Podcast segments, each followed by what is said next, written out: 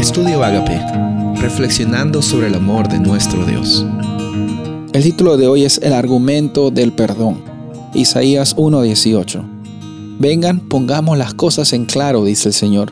Sus pecados son como escarlata, quedarán blancos como la nieve. Son rojos como la púrpura, quedarán como la lana. En otra versión dice este versículo, vengan aquí y pongamos las cosas en la mesa. Vengan aquí y entremos a hacer cuentas. es un poquito eh, interesante, me pongo a sonreír porque en un momento yo pensé en mi vida personal que yo podía, cuando estaba haciendo cuentas con Dios, que yo podía poner algo en la mesa, que yo podía poner algo para que Dios diga, ah, mira, tú estás poniendo esta parte para tu salvación, déjame poner lo que te falta. La realidad es que no hay nada, amigos y amigas que me están escuchando, no hay nada que tú puedas poner en la mesa cuando se trata de tu salvación. Mira, aquí hay, aquí hay una transacción muy interesante y esta parte de Isaías 1.18 es el centro, el, clímax del capítulo.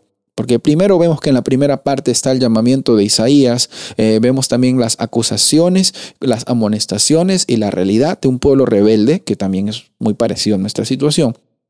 En el otro lado también vemos las promesas, pero en el centro, en Isaías 1.18, encontramos que eh, Dios no solo quiere abrir nuestros ojos y decir, mira, ya sabes tu realidad, ahora quédate ahí, eh, estás en, en deuda o estás en rebelión. No, Dios nos muestra algo con la intención de ayudarnos. Todo lo que sucede en tu vida tiene la intención de de ser para bien, así como dice Romanos. Entonces, en el versículo 18 dice, vengan, pongan las cosas en claro. Venga, vamos a poner las cosas en claro, vamos a poner, eh, vamos a hacer cuentas. Pero otra vez vuelvo a decirte que no hay nada por nuestra parte que podamos poner para que esta situación en la cual vivimos de pecado cambie. Sabes, la transacción que ocurre aquí en el versículo 18 es, tú das tus pecados no, tú no das lo bueno de ti, porque no hay nada bueno en ti ni en mí. Mira, no me malentiendas, no es que tú no eres bueno, eres un bueno para nada, no, no es eso, tú eres una creación de Dios, pero en nuestra naturaleza y en nuestra salvación no hay nada que podemos dar.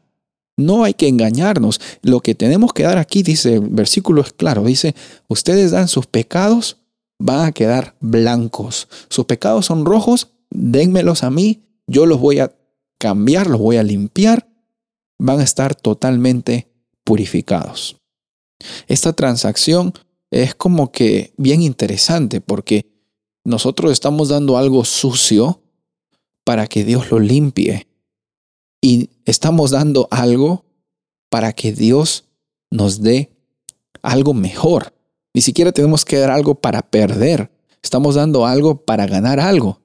Sin embargo, dar nuestro corazón a Dios es una de las decisiones más grandes, más profundas y más difíciles eh, que muchos de nosotros tenemos.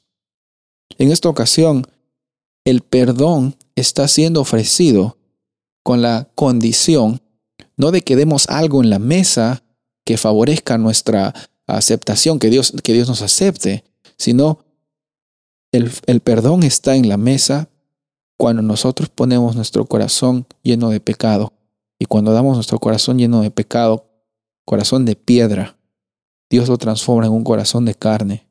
Nos da esa nueva naturaleza en la cual el Espíritu Santo vive en ti. Y cuando el Espíritu Santo vive en ti, no voy a decirte que tu vida va a ser perfecta. No voy a decirte que tú nunca vas a equivocarte. Pero lo que sí te voy a decir es que cuando tienes una vida de libertad con Dios, tus errores no te definen, sino tu llamado y realmente quién eres tú, una creación de Dios. Está dispuesto, está dispuesta a ser perdonado y a poner tu corazón a disposición del que lo puede limpiar. Soy el pastor Rubén Casabona y deseo que tengas un día bendecido.